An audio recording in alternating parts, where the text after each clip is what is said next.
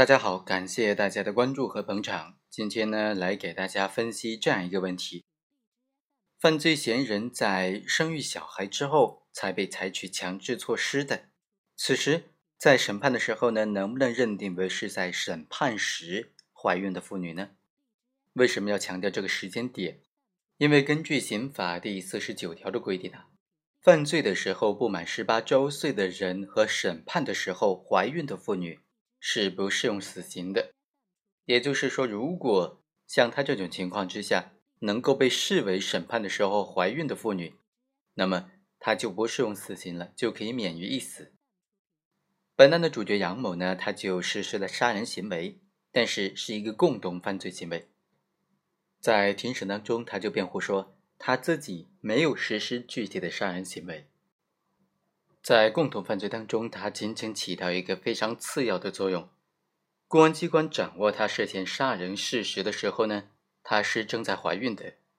当时公安机关就没有对他采取强制措施，等他生完小孩之后才被拘留逮捕的。所以，杨某就认为他应当视为审判的时候怀孕的妇女。不适用死刑。公诉机关就认为呢，他在审判的时候已经分娩了，客观上不具备刑法第四十九条规定的这个法定的事实。刑法规定的是，审判的时候怀孕的妇女才不适用死刑，这是出于对胎儿的保护的考虑。本案当中，杨某产下婴儿之后，将这个婴儿遗弃了，这本身也和刑法第四十九条的立法精神是不一致的。那对于这个问题该怎么分析呢？哪种观点更加合适呢？其实刑法第四十九条所规定的这个审判的时候怀孕的妇女不适用死刑呢？它规定所谓的审判的时候呢，仅仅是指从人民检察院提起公诉到人民法院作出判决、作出生效判决的时候，这就是这个条文的文义上的解释、字面上的解释。但很显然，这种解释呢过于狭隘了。最高法呢就出台了一个关于人民法院审判严重刑事案件具体应用法律若干问题的答复，其中对这个问题就做出了规定，说人民法院对审判的时候怀孕的妇女不适用死刑，如果在审判的时候发现，在羁押受审时已经是孕妇，仍然就不应当适用死刑，即使是人工流产，也应当视为审判的时候怀孕的妇女。另外啊。最高院之后又出台了一个批复，关于对孕妇在羁押期间自然流产审判时是否适用死刑问题的批复，其中就再次明确了，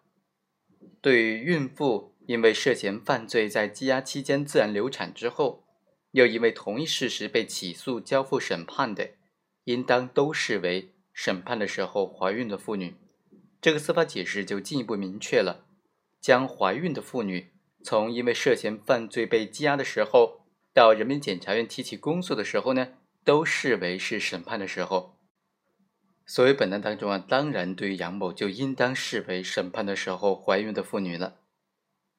但是还有一种观点认为说，既然司法解释和批复当中都规定的是在羁押期间怀孕的，或者羁押期间就流产的，才视为在审判的时候怀孕的妇女，但是本案当中呢？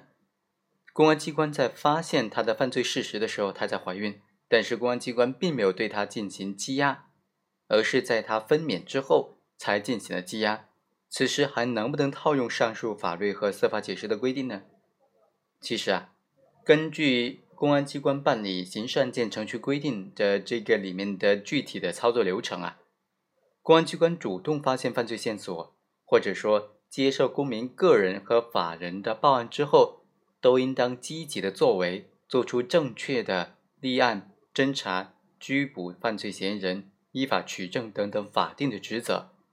对于犯罪嫌疑人来说，应当先行羁押。如果发现是怀孕的妇女，那么应该在羁押之后改变强制措施，采取取保候审、监视居住等等强制措施。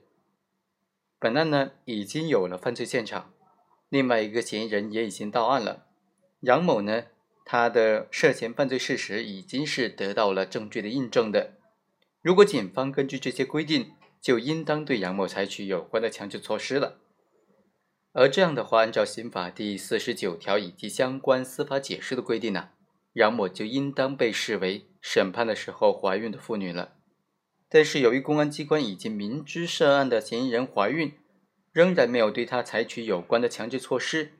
等到他分娩之后再予以羁押，使得表面上杨某不再具有依照法律规定的应当给予特殊保护的条件了。